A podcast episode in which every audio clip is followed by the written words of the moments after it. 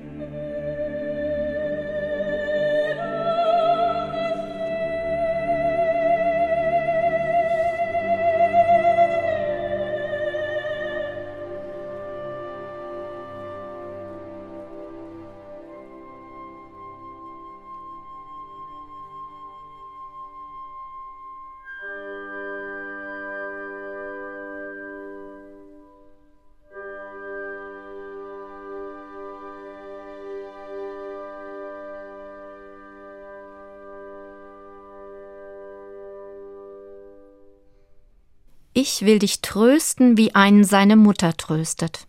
Dieser Satz im deutschen Requiem von Johannes Brahms stammt aus der Bibel, aus dem Propheten Jesaja. Es ist hier nicht nur wunderschöne Musik, für mich ist es auch ein wunderbares Bild von Gott. Gott ist nicht nur Vater. Auch wenn wir das oft so sagen, im Vater unser vor allem, dem wichtigsten christlichen Gebet. Gott ist auch Mutter. Papst Johannes Paul I. hat es schon 1978 in einer Ansprache einmal so gesagt.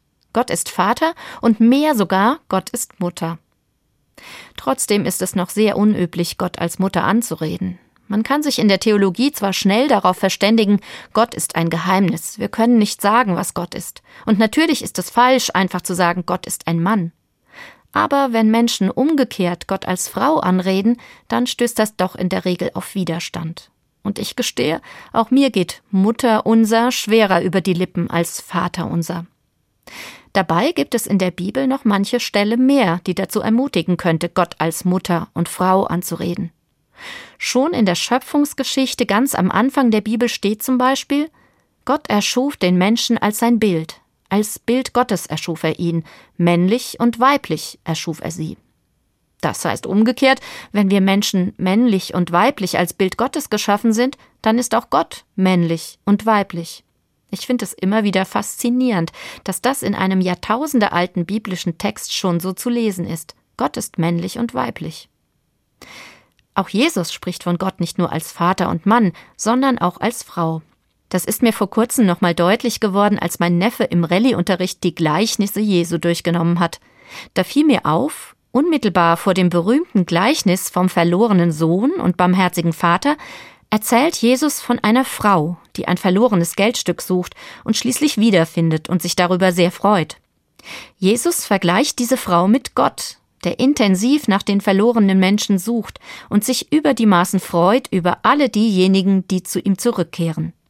Gleichnis von der suchenden Frau wird die Geschichte auch genannt. Jesus kann mit solch einem weiblichen Gottesbild zurückgreifen auf seine hebräische Bibel, das Alte Testament. Mehrfach wird darin erzählt, dass die Menschen Gott als Mutter und Frau erleben. Beim Propheten Jesaja etwa spricht Gott von sich selbst als eine Mutter, die niemals ihr leibliches Kind vergessen könnte. Doch Zion sagt, der Herr hat mich verlassen, Gott hat mich vergessen.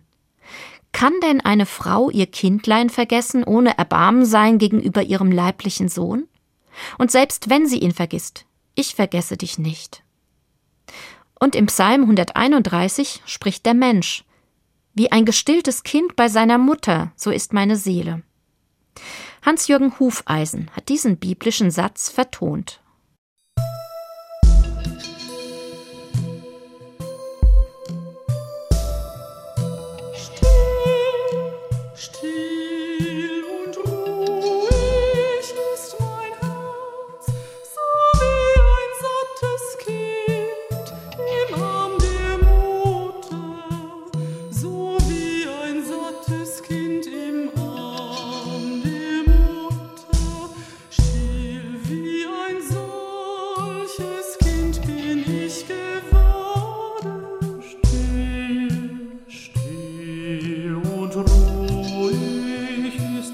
Gott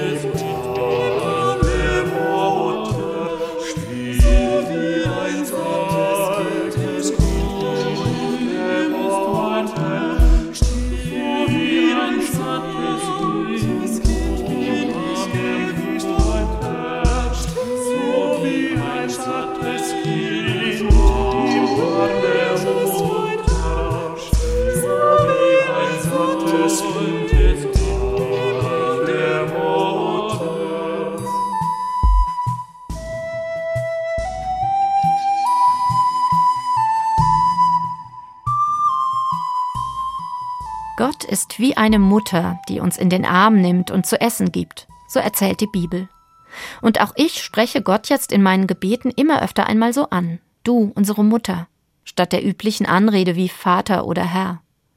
Überhaupt diese Herr-Anrede, die auch ich bisher oft benutzt habe. In der Bibel steht sie viel seltener, als man meint. An den meisten Stellen, an denen in meiner deutschen Übersetzung Herr steht, schreibt das ursprüngliche Hebräisch gar nicht Herr, sondern da steht der geheimnisvolle Gottesname JHWH, von dem man gar nicht genau weiß, was heißt er eigentlich und wie kann man ihn wiedergeben. Das hat durchaus Sinn und System, denn es steht für eine Gottheit, die sich unseren Bildern und Namen entzieht. Gott ist eben nicht einfach so zu verstehen und zu benennen. Gott ist größer als unser Herz und unser Verstand. Diesen geheimnisvollen, unaussprechlichen Gottesnamen der Bibel kann man deswegen auch ganz anders wiedergeben als mit Herr. Jüdinnen und Juden damals und heute sagen zum Beispiel der oder die Ewige oder auch nur Hashem, was hebräisch einfach nur der Name bedeutet. Es gibt eine Bibelübersetzung ins Deutsche, die nicht immer Herr schreibt, wo der Gottesname auftaucht, sondern ganz im Sinne dieser geheimnisvollen vier Buchstaben den Namen Gottes variiert. Da steht dann manchmal die oder der Ewige, ein anderes Mal Hashem, der Name, oder auch wie im Psalm 104 der oder die eine.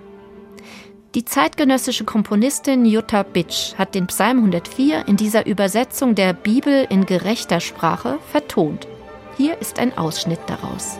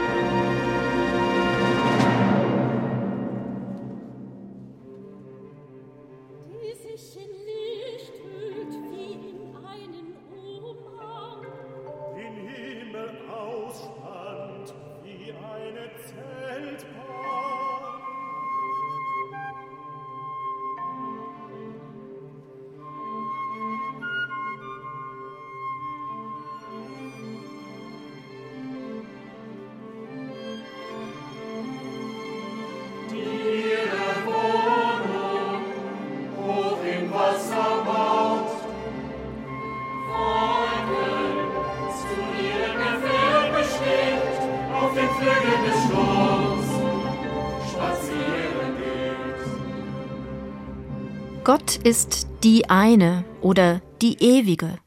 In der Bibel in gerechter Sprache werden solche ungewohnten neuen Namen für Gott benutzt. Und doch sind sie ganz im Sinne der alten Tradition und Bibel, davon bin ich überzeugt, denn die Bibel ist in der Beschreibung Gottes viel vielfältiger, als wir das heute oft sind, auch in unseren Gottesdiensten. Die Formel, mit der Christinnen und Christen in der Regel ihre Gebete beginnen und beschließen, lautet im Namen des Vaters und des Sohnes und des Heiligen Geistes. Das ist die Dreifaltigkeit, die heute am Dreifaltigkeitssonntag besonders begangen wird. Und sie klingt doch sehr nach einem männlichen Dreierbund. Aber selbst diese Dreifaltigkeit ist vielfältiger, als man auf den ersten Blick meinen mag. In den Texten zum heutigen Dreifaltigkeitssonntag taucht zum Beispiel die biblische Weisheit auf. Sie war schon dabei, so erzählt die Bibel, als Gott die Welt erschuf. Geliebtes Kind wird sie genannt. So wie Jesus Christus geliebter Sohn genannt wird, und auch er ist am Anfang vor aller Zeit dabei. Die Frau Weisheit und Jesus Christus sind in der Bibel ganz nah beieinander. Die Dreifaltigkeit bekommt dadurch einen weiblichen Anteil. Dann ist da noch der Heilige Geist, der im Hebräischen eine Geistin ist, die Ruach. Und als drittes Gott Vater, der von sich auch gelegentlich als Mutter spricht in der Bibel. Es klingt ungewohnt, aber man könnte die heilige Dreifaltigkeit durchaus auch so anreden. Gott, du Mutter und Tochter und Heilige Geistin.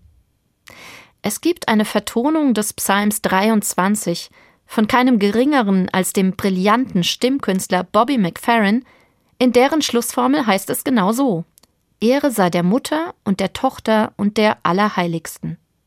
Und zu Beginn des Psalms singt Bobby McFerrin: Der Herr ist mein Hirte, ich habe alles, was ich brauche. Sie lässt mich ruhen an grünen Auen. The Lord is my shepherd. I have all I need. She makes me lie down in green meadows beside the still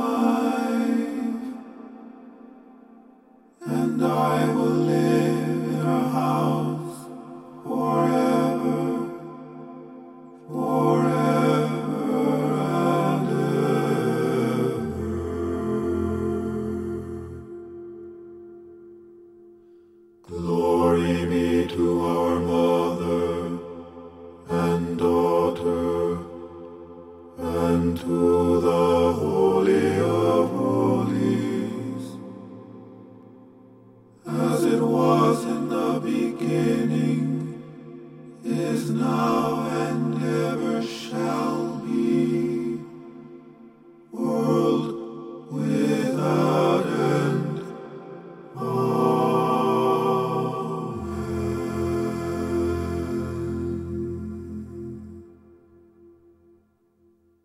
Bobby McFerrin hat diese ganz besondere Vertonung des Psalms 23 seiner Mutter gewidmet.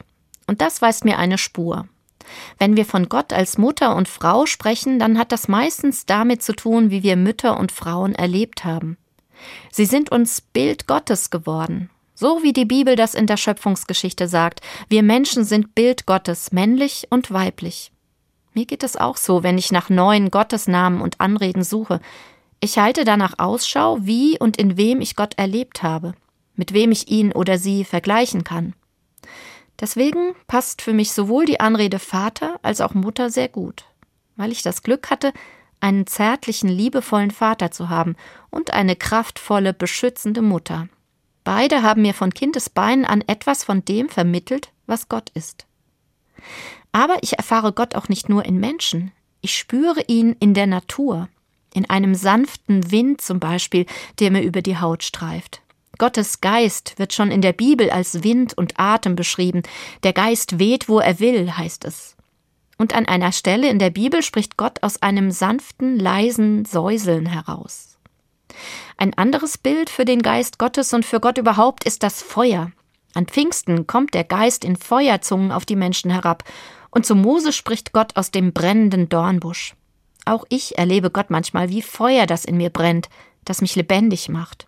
Eine Begeisterung, die mich packt und von innen her erfüllt und antreibt. Manchmal ist Gott aber auch wie Wasser, wie eine Quelle, die meinen Durst stillt. In einem alten Lied über Gottes Geistkraft heißt es, sie sei köstlich Labsal in der Not, und sie wird herbeigebeten, Dürrem gieße Leben ein. Auch aus diesen Natur- und Geisterfahrungen können für mich Anreden an Gott erwachsen. Du Gott, Wind und Atem, du Feuer in mir, du Glut, aus der ich lebe, du Quelle, die mich kühlt und belebt. Neue Namen für Gott. Ich probiere sie jetzt öfter aus. Sage beim Beten nicht mehr nur Herr, sondern nutze eben all diese Namen, die es auch gibt. Männlich, weiblich, natürlich. Ach du, ewiger, du unsere Mutter oder du Feuer in mir. Ich merke, einen neuen Namen für Gott zu finden, ist auch etwas anstrengend, weil es eben gegen die Gewohnheit geht. Aber es tut meinem Glauben gut, weil ich mir bewusster darüber werde, wer Gott für mich ist, wo und wie ich Gott erlebe.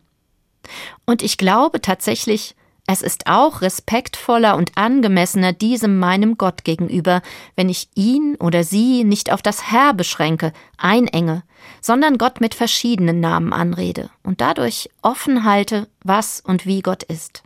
Weil Gott eben immer schon größer ist, als ich denken kann. Ein Dichter, der dieses Suchen nach den Namen Gottes immer praktiziert hat, ist Hub Osterhuis. Im April ist er in Amsterdam gestorben. Ich möchte schließen mit einem Lied von ihm.